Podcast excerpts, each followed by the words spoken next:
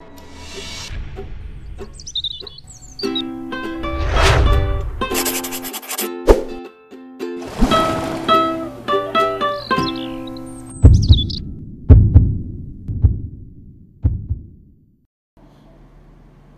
Olá, meus amigos. Um dia de muita paz para todos nós. É sempre para todos nós um motivo de muita alegria estarmos reunidos em nome do nosso Senhor Jesus, o amor de nossa vida, para estudarmos a obra há dois mil anos. Hoje é exatamente 16 de agosto de 2021.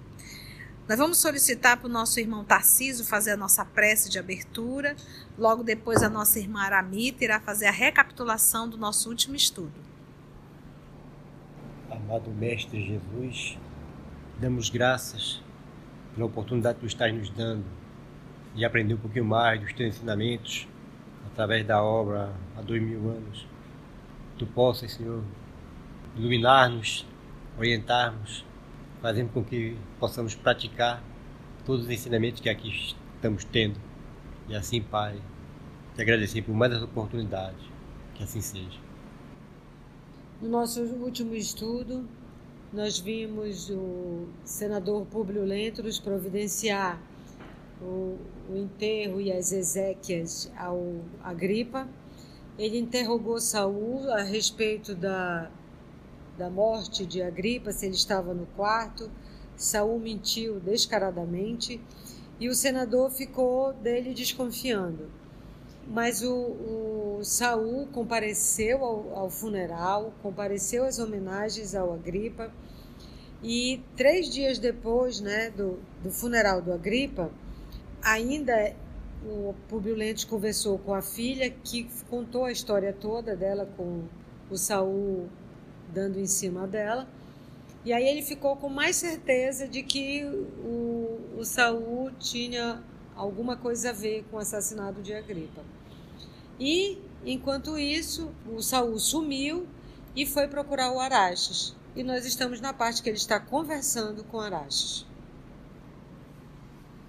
Então vamos lá. Tamanho a obsessão do senhor Saul e ele novamente foi procurar o feiticeiro Araxes. Então vamos lá. Estaremos nós aqui fazendo a voz do seu Araxes e o nosso irmão Tarciso fazendo a voz do Saul. Vou voltar um pouquinho. Crendo sinceramente nas intervenções maravilhosas do mago, à vista das suas faculdades divinatórias, aproveitadas, aliás, por forças tenebrosas do plano invisível, ligadas às suas sinistras ambições de dinheiro. Notou Saul que o adivinho recebia com a misteriosa calma de sempre. Deixou bem visível a volumosa bolsa, recheada, como a demonstrar-lhe as ricas possibilidades financeiras para aquisição do talismã de sua aventura. Então ele foi para lá atrás de um talismã que assegurasse a, o, amor o amor de Flávia para com ele. Obrigada, Aramita. E aí você vai me dizer que interessante ele fazer isso, sim. Faz uma autoavaliação, veja se também na sua casa não tem nenhum talismã. Porque às vezes nós espíritas, apesar de todas as informações, a gente ainda continua cultuando determinados talismãs. Ah, eu tenho que estar com aquela blusa, ah, eu tenho que estar com aquele crucifixo, ah, eu tenho que estar com, aquele, com aquela cédulazinha, eu tenho que estar. Tá, e a gente vai inventando as coisas e tendo aquilo realmente como um talismã. Algo que me, que me venha trazer sorte, que me venha trazer conquistas e seja lá o que for.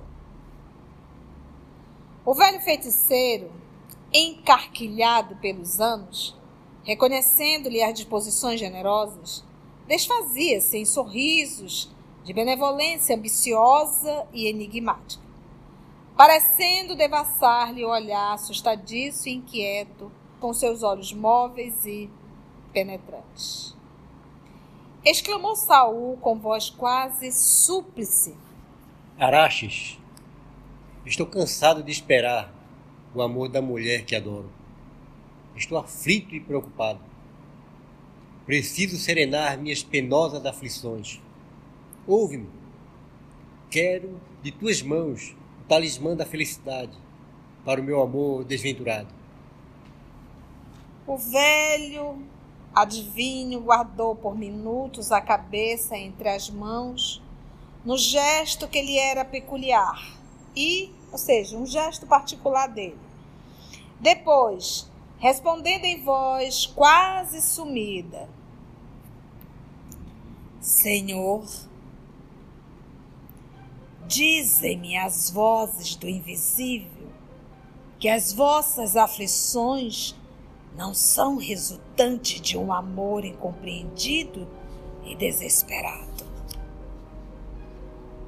O liberto de Flamínio, que sofria o mais fundo desespero de consciência por haver eliminado um amigo e benfeitor, em plena floração de juventude, cortou-lhe a palavra, exclamando incisivamente: Como ousas contradizer-me, feiticeiro infame? Araches, todavia, com um brilho estranho nos olhos, buliçosos, agitados, revidou com presteza: Julgai-me, então, um feiticeiro infame? Nem por isso, todavia, deixarei de falar a verdade, quando a verdade me convenha. Pois repito o que disse, mas que verdades misteriosas aludes em tuas vagas afirmativas. Falou liberto, profundamente irritado. Dizia um mago com serenidade quase sinistra. A verdade, meu amigo, é que se estás tão perturbado, é somente porque sois um criminoso. Assassinastes friamente um prefeitor e um amigo, e a consciência do criminoso teme a implacável ação da justiça. Cala-te, miserável! Como soubeste? exclamava Saul, excitadíssimo, ao mesmo tempo que arrancava o punhal de entre as dobras do manto. E avançando para o velho indefeso, acrescentava com voz cavernosa: Já que as tuas ciências ocultas te proporcionam conhecimentos perniciosos, tranquilidade alheia, deves também desaparecer. Araches compreendeu que o momento era decisivo. Aquele homem, arrebatado, era capaz de eliminá-lo de um só golpe. Medindo a situação no relance e movimentando toda a sua argúcia, ou seja, o seu senso de observação, para conservar os bens da vida, esboçou um sorriso fingido e complacente, exclamando: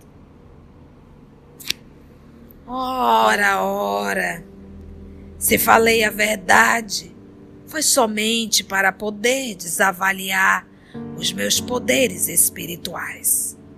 Porquanto, se é do vosso desejo, poderei integrar-vos imediatamente na posse do necessário talismã. Com ele, sereis profundamente amado pela mulher de vossas preferências. Com ele, modificareis os mais íntimos sentimentos dessa criatura que adorais e que vos fará, então, a felicidade de toda a vida. Quanto ao mais, não sois o primeiro a tirar a vida de um semelhante porque todos os dias me aparecem fregueses nas vossas condições, batendo a estas portas. Além disso, entre nós deve existir grande confiança recíproca, porque sois meu cliente há mais de dez anos. Ouvindo-lhe as palavras benevolentes e serenas, o liberto de Flamínio guardou novamente a arma, considerando novas perspectivas de felicidade e concordando em tudo com o adivinho que, fazendo sentar-se, lhe ocupou a atenção por mais de uma hora com a descrição de fatos idênticos aos que lhe ocorriam, demonstrando teoricamente a eficiência dos seus amuletos miraculosos. Ia à palestra em boa forma quando Saul lhe solicitou a entrega imediata do talismã, porquanto desejava experimentar-lhe o efeito naquele mesmo dia, ao que Arastes respondeu rapidamente. É tão interessante que ele está num processo tão fixo, tão obsessivo de obter a Flavinha, que ele não conseguiu se aperceber da malícia de Arastes. O vosso talismã está pronto. Posso entregar-vos essa preciosidade agora mesmo dependendo tão somente de vós mesmo, porque precisareis beber o filtro mágico, que vos colocará na situação espiritual requerida pelo cometimento. Saul não fez questão de submeter-se às imposições do velho egípcio, nas suas manobras estranhas e misteriosas, penetrando uma câmara ornamentada de vários símbolos extravagantes que lhe eram totalmente desconhecidos. Arastes levava a efeito as encenações mais sugestivas. Vestiu-lhe sobre a toga comum larga túnica igual à sua e, depois de fingidas posições de magia incompreensível, foi ao interior do pequeno laboratório onde tomou de um tóxico violento, monologando intimamente de si para consigo. Vais receber o talismã que mais te convém neste mundo. Deitou algumas gotas do perigoso filtro numa taça de vinho e, com largos gestos espetaculosos, como se estivesse obedecendo a ritual ignorado, deu-lhe a beber o conteúdo. Prosseguindo nos gestos exóticos, que eram bem as expressões pitorescas, envolventes e sinistras de extravagante magia de morte. Ingerindo o vinho na melhor intenção de guardar o amuleto de sua felicidade, o perigoso liberto sentiu que os membros se relaxavam sob o império de uma força desconhecida e destruidora. Porquanto lhe faltava a própria voz para externar as emoções mais íntimas. Quis gritar, mas não o conseguiu. E inúteis foram todos os esforços para levantar-se. Aos poucos, os olhos turvaram-se lugubremente, ou seja, escureceram um escurecer de morte, como enevoados por sombras espessas, densas e indefiníveis. Desejou manifestar seu ódio ao mago assassino, defender-se daquela angústia que lhe sufocava a garganta. Mas a língua estava hirta e um frio penetrante invadiu-lhe os centros vitais deixando pender a cabeça sobre os cotovelos, apoiados ao longo da mesa ampla. Compreendeu que a morte violenta lhe destruía todas as forças vivas do organismo. E mais de que ninguém Arache sabe da continuidade da vida. E ele nem se preocupa com esse espírito que irá permanecer vivo na eternidade e que com certeza se tornará um inimigo tenebroso.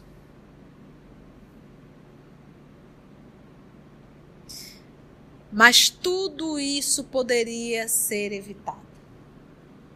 Se lá atrás o próprio Saul tivesse ouvido as advertências do próprio Araxes onde foi informado que ele não deveria dar continuidade. Então você me faz uma pergunta, tia, na lei de ação e reação, Estava na programação do Senhor Saul desencarnar dessa forma? Ninguém nasce para ser assassinado e muito menos para assassinar. Por isso é que nós falamos, gente, todos os dias nós damos o ritmo em nossa vida. Nós damos o tom da nossa vida. Todos os dias. Araches fechou tranquilamente o quarto, como se nada houvesse acontecido, e voltou à loja, atendendo solícito a clientela numerosa, sem quebra da habitual serenidade. Consegue entender o que, que é um, um psicopata? Fechou a porta e voltou a atender todo mundo como se nada tivesse acontecido. Ou seja, é a primeira vez que ele está fazendo isso?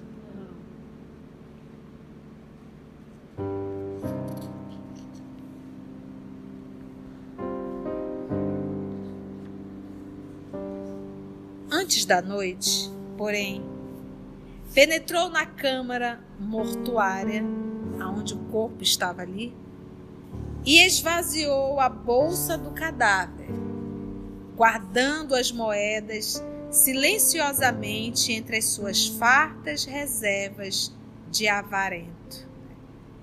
O avarento é obcecado né, pelo, pelo dinheiro. Ele ainda teve essa, essa malícia, essa frieza de tirar todo o dinheiro do cadáver. Depois das 23 horas, quando a cidade dormia, o velho feiticeiro do esquilino misturava-se aos escravos que faziam o serviço noturno dos transportes, conduzindo uma pequena carroça de mão, dentro da qual ia um grande volume. Após longo trajeto, ganhava as cercanias do fórum, entre o Capitólio e o Palatino, onde descansou, esperando o derradeiro quarto da madrugada. Quando então despejou a carga no ângulo escuro da via pública, voltando tranquilamente para o seu sono de cada noite. De manhã, o cadáver de Saul foi facilmente identificado e, quando o senador buscava o liberto para declarações, recebeu a surpresa daquela notícia, inquirindo a si mesmo as razões daquela morte imprevista e estranha. Aturdido com com a entrosagem, ou seja, com os ajustes, tá, do mecanismo da justiça divina, e perguntando intimamente à própria consciência se Saul não seria daqueles criminosos imediatamente justiçado pela lei das compensações no caminho infinito dos destinos. Seu coração, mais que nunca inclinado ao exame das profundas questões filosóficas, pedia-se no abismo de conjecturas, recordando a recomendação do espírito de Flamínio e as elevadas lições de Ana calcadas no Evangelho. Procurava, com a maior boa vontade, resolver o problema do perdão e da piedade. Desejoso de satisfazer a própria consciência nas atividades da vida prática, buscou contrariar suas tradições e costumes em face do acontecimento e, dirigindo-se à residência do algoz de seus filhos, tomou todas as providências para que não lhe faltasse a decência e o respeito nas cerimônias fúnebres. Alguns escravos e servos de confiança estavam habilitados a resolver todos os problemas atinentes aos negócios deixados pelo morto, mas, cooperando nas exéquias, que são as cerimônias fúnebres, Públio Lentulus se sentia satisfeito por vencer a aversão pessoal, homenageando ao mesmo tempo a memória de Flamengo. Então a gente observa aqui já esse passo de evolução do Senhor Públio Lentulus. Qual era a vontade dele? Alegrar-se com a morte. Toma, achei foi bom. Ele não fez esse movimento. Então, tudo isso daqui que o senador está, está movimentando, ele está mostrando perdão. Não se alegrou com a morte, mas se questionou: será que isso não será já lei divina? Segundo ponto, tô nem aí, não vou me preocupar com nada, é que se virem para lá.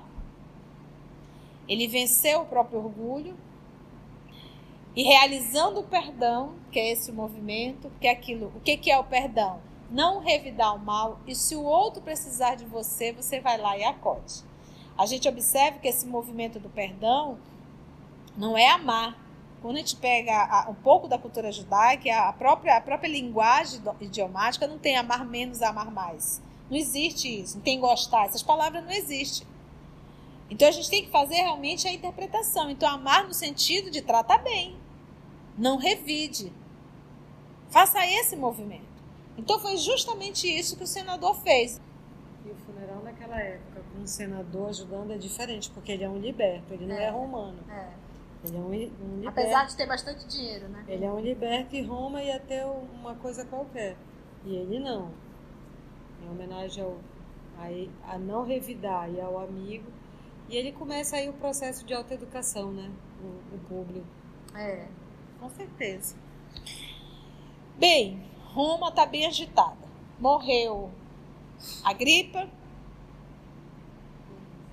Morreu Saul. E Plínio por onde anda? Vamos saber. Localizando-se com a nova companheira em Avenho, Plínio Severus, olha, localizando-se com a nova companheira em Avenho, Plínio Severus soube, por intermédio de amigos, da tragédia que se desenrolara em Roma na noite de sua ausência, sendo igualmente cientificado das dúvidas penosas que pairavam a seu respeito profundamente tocado nas suas fibras emotivas, lembrando-se do irmão que, tantas vezes, lhe testemunhara as mais altas provas de afeto, desejou regressar, de maneira a esclarecer convenientemente o assunto, vingando-lhe a morte. Todavia, amolecido nos braços de Aurélia e receoso do julgamento do velho senador, respeitado como um pai, Além da suspeita que lhe causava a notícia da inexplicável enfermidade da esposa, deixou-se ficar na sua vida incompreensível, através de Avenho, Massília, Arelate, Antípolis e Nice, buscando esquecer no vinho dos prazeres as grandes responsabilidades que lhe cabiam. Então ia pulando ali de cidade em cidade. Junto de Aurélia, a vida do oficial decorreu em tranquilidade condenável por três longos anos. Quando um dia teve a dolorosa surpresa de encontrar a companheira pérfida e insensível nos braços do músico e cantor Sérgio Acerrone, chegado a Massília com as ruidosas alegrias da capital do império. O que, que ele queria? Por um acaso, ele é um homem digno? Não, abandonou a esposa para viver com a fofa, a fofete, uma mulher que casada, casada, tinha um caso com ele, que também era casado. Então são dois seres humanos que não têm absolutamente caráter que não tem respeito pelo outro humano. E você acha o quê? Que isso vai acontecer só com eles? Você acha que o próprio Plínio não vai fazer isso com outra mulher? Ou até mesmo a própria Aurélia não vai fazer isso com outro homem? Se fez com o esposo, por que, que não vai fazer com, com Plínio? Ela matou a mãe. Colocou uma funcionária dentro da casa do senador para envenenar a, a Flávia. Que tipo de ser humano é esse? Existe amor dentro desse coração? Não existe. Quer conhecer alguém? Veja como trata pai e mãe. Porque nessa relação a gente mostra o que somos aí. É por isso que eu volto a dizer: o lar é a oficina. Oficina é lugar o quê? De carro zero quilômetro? De carro baqueado. Oficina é lugar de conserto. Então, quando diz que o lar é uma oficina, porque ali está reunido almas que necessitam de conserto. E detalhe: cada ser humano que está dentro do meu lar é um instrumento para o meu conserto. É, todo mecânico tem ali a sua caixa de ferramentas. Então, as pessoas se tornam as ferramentas que eu preciso para me consertar. É isso que nós temos que aprender.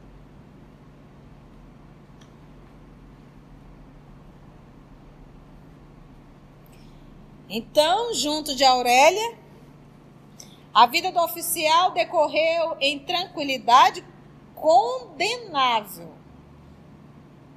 Tá tudo muito bem, tá tudo muito legal, mas é condenável. Primeiro, abandonou a esposa. Segundo, ela praticamente matou o esposo. Ele abandonou a esposa, torrou todo o dinheiro e ainda brigou com o irmão. Então não existe tranquilidade. É uma tranquilidade, está tudo muito bem, está gozando, está se alimentando, está bebendo, está viajando, mas é condenável. Porque ninguém constrói a sua felicidade e o seu repouso sobre a desgraça de ninguém. Aí o Serginho veio e ela, a Aurélia, se engraçou por ele. E detalhe,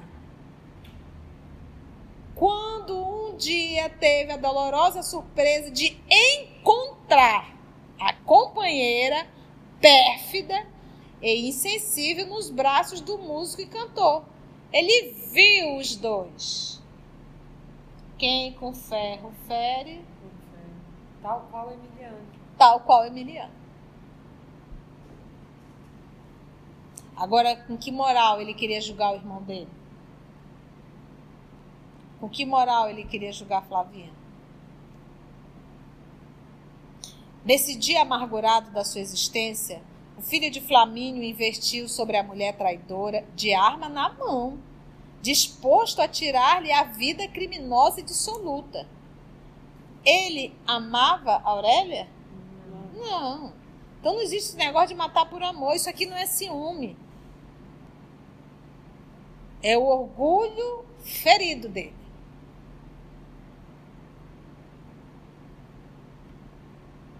No instante, porém, da sua desforra, considerou intimamente que o assassino de uma mulher, ainda que diabolicamente perversa, e até parece que ele também não é, né? Não deveria entrar nos trâmites da sua vida, supondo ainda que deixá-la viver no caminho escabroso de suas crueldades seria a melhor vindita do seu coração, traído e desventurado. Vindita aí, gente, é punição.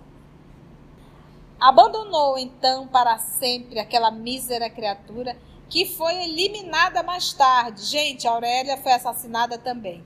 Em Antium, ou Ancio, nos mais antigos, tá? Nas tradições mais das edições mais antigas.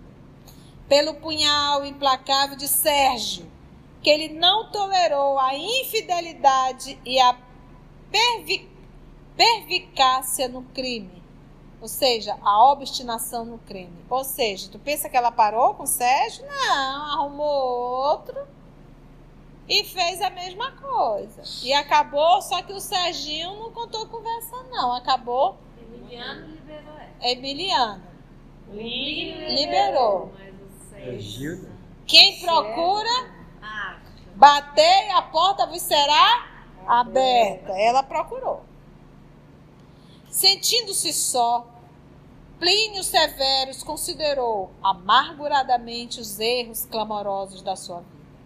Reviu o passado de futilidades condenáveis e atitudes loucas. Quase pobre, viu-se misérrimo para voltar ao ambiente romano, onde tantas vezes brilhara na mocidade em aventuras pródigas e felizes pródigo aí, gente, é o gastador, tá? O cidadão gastou bastante. Debalde, Em vão. Lhe enviaram o senador apelos afetuosos.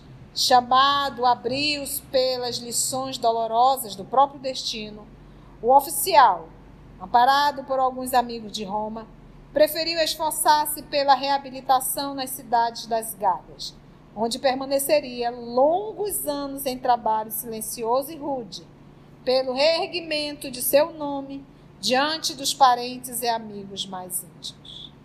Já entrando na idade madura, das profundas reflexões, grande lhe foi o esforço de reabilitação distante dos entes mais caros.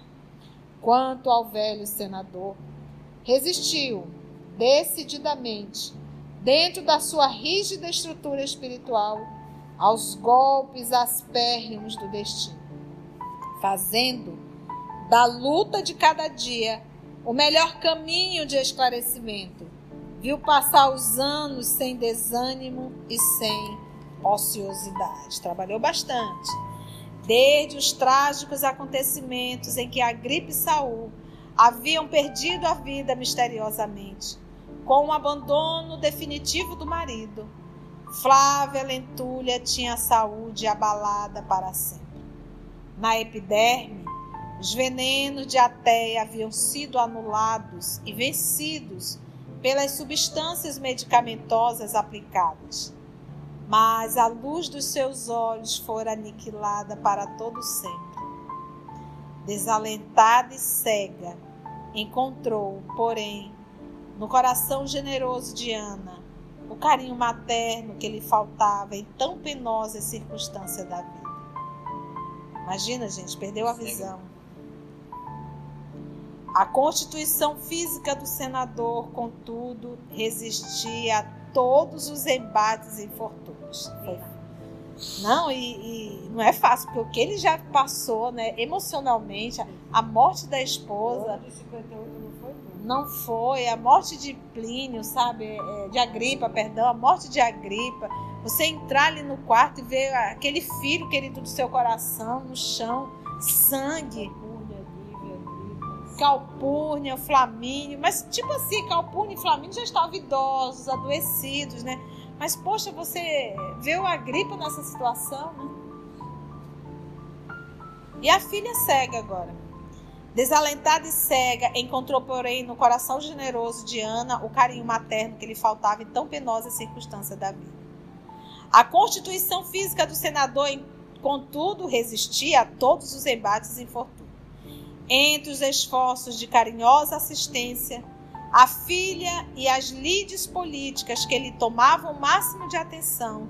Seus dias decorreram cheios de lutas acerbas, mas silenciosos e tristes, como sempre. Em seu espírito havia agora as melhores e mais sinceras disposições para apreender a essência sagrada dos ensinamentos do cristianismo. E foi assim que o seu coração penetrou o crepúsculo da velhice, como se as sombras fossem clarificadas por estrelas cariciosas e suaves. No seu íntimo permanecia uma serenidade imperturbável, mas, na vida do homem, corria o sopro inquieto do esforço pelas realizações do seu tempo. O coração estava resignado com as desilusões penosas e amargas do destino mas no poder supremo do império estava um tirano que precisava cair em benefício das construções do direito e da família. E por isso, junto de numerosos companheiros, entregou-se ao trabalho sutil da política interna para a queda de Domício Nero, que prosseguia avassalando a cidade com os espetáculos odiosos de seu nefando reinado. É, Domício Nero não foi fácil. Gaius Piso. Foi um senador romano que viveu durante o século I, foi o principal idealizador da chamada conspiração de Pisão, o mais famoso e abrangente dos diversos atentados que foram realizados contra a vida do imperador Nero. Sêneca, bem como outras figuras veneráveis da época, mas exaltados no patriotismo e o amor, e amor pela justiça.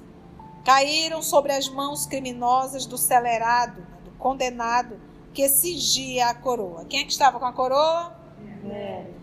Mas Públio Lentos, ao lado de outros irmãos de ideal, que trabalharam no silêncio e na sombra da diplomacia secreta, junto dos militares e do povo, esperou pela morte ou pelo banimento do tirano, aguardando as claridades do futuro, surgidas com o efêmero reinado de Sérvio Supícios Galba. Ele nasceu 3 a.C., desencarnou em 69 d.C. Foi o imperador romano de 8 de junho de 68 até a sua morte, que ele morreu em 69. Proclamado imperador, marchou sobre Roma com o apoio de Otto, obtendo reconhecimento tanto do Senado quanto dos pretorianos Galba. Pretorianos. Galba foi assassinado no fórum. Próxima semana nós vamos trazer um pouquinho dessa parte política de que Roma viveu com a morte de Nero. Teve aquele ano dos três imperadores, foi algo assim bem conturbado. Que no dizer de Tácito, teria sido por todos considerado digno do governo supremo do império se não houvesse sido imperador. E assim, meus irmãos, nós finalizamos o capítulo 7 da obra Há Dois Mil Anos. A próxima semana, muitas lições, nós iremos acompanhar na destruição de Jerusalém. É muito bom essa parte aqui para nós entendermos a parte político-social e como Jerusalém foi destruída. Aí você lembra da fala do nosso Senhor Jesus quando ele diz que não ficaria pedra sobre pedra. Lembra? Do Templo de Jerusalém. Amados, vamos envolver a nossa irmã Aramita para fazer a nossa prece de gratidão. Senhor Jesus, graças te damos pelos ensinamentos, pelas lições pelo aprendizado. Ajuda-nos a sabermos fazer a nossa autoeducação, a aprendermos a perdoar, a sabermos que o lar é oficina onde precisamos aprender as lições mais básicas. A lição da paciência, a lição da renúncia, da resignação, a lição de não devolver o mal com o mal, a lição do calar, a lição do doar. Ajuda-nos, Senhor, para compreendermos as tuas lições verdadeiramente, não só intelectualmente, mas agirmos, porque todas essas obras nos mostram que a autoeducação começa na atividade, na tarefa, no trabalho. Ajuda-nos a sermos contigo, porque tu estás conosco hoje e sempre que assim seja.